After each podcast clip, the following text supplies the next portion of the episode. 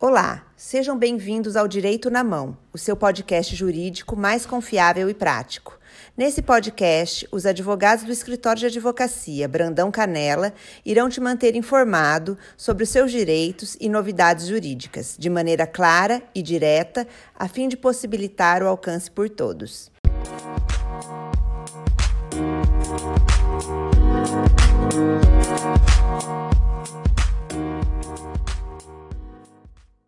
Meu nome é Isabela Rossito Jatti, eu sou advogada especialista em direito previdenciário e hoje a minha dica é para você que é empregado.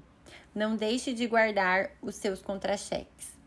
Você sabia que o seu empregador pode descontar sua contribuição previdenciária e não repassar para o INSS? Então você está trabalhando, está tendo um desconto de contribuição previdenciária no seu olerite e esse valor não está sendo repassado para o INSS ou ainda que ele pode informar um valor abaixo do que ele descontou no seu contra-cheque.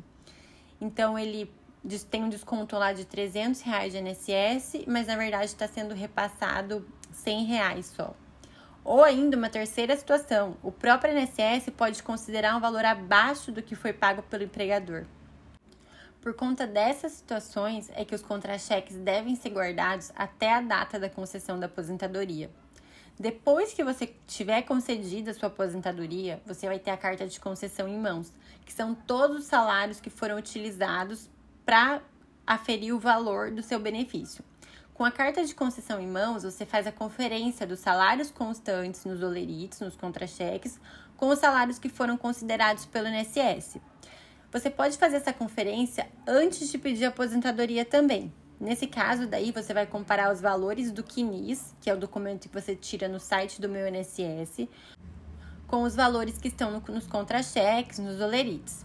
Nesse caso, se houver alguma divergência, você informa o INSS quando for pedir aposentadoria e junta os olerites que demonstrem essa divergência de valores. Caso você já tenha aposentado e daí agora verificou que os valores que foram utilizados na sua no cálculo da sua aposentadoria para apurar sua renda mensal estão errados, são inferiores ao que você recebia, você pode pedir a revisão no INSS juntando os olerites que demonstram os valores corretos. Daí você pede essa correção e também pede o recebimento dos atrasados dos últimos cinco anos. É importante ressaltar ainda que as contribuições que foram feitas após 13 de novembro de 2020, inferiores ao salário mínimo, elas não serão consideradas para tempo de contribuição e nem como carência. Nesses casos, o trabalhador tem que comprovar que o valor recebido foi superior ao mínimo, ou, se for o caso, caso o valor realmente tenha sido inferior ao salário mínimo, o próprio trabalhador deve efetuar a complementação ou o ajuste. Essa solicitação para agrupamento ou complementação é feita no próprio site do meu INSS, num campo, campo próprio, chamado Ajuste para Alcance do Salário Mínimo. Você solicitando esse ajuste, o próprio INSS vai dar a opção para você agrupar um salário superior, né, que for superior ao salário mínimo, com esse salário que foi inferior, ou então complementar os valores que estão inferiores ao salário mínimo.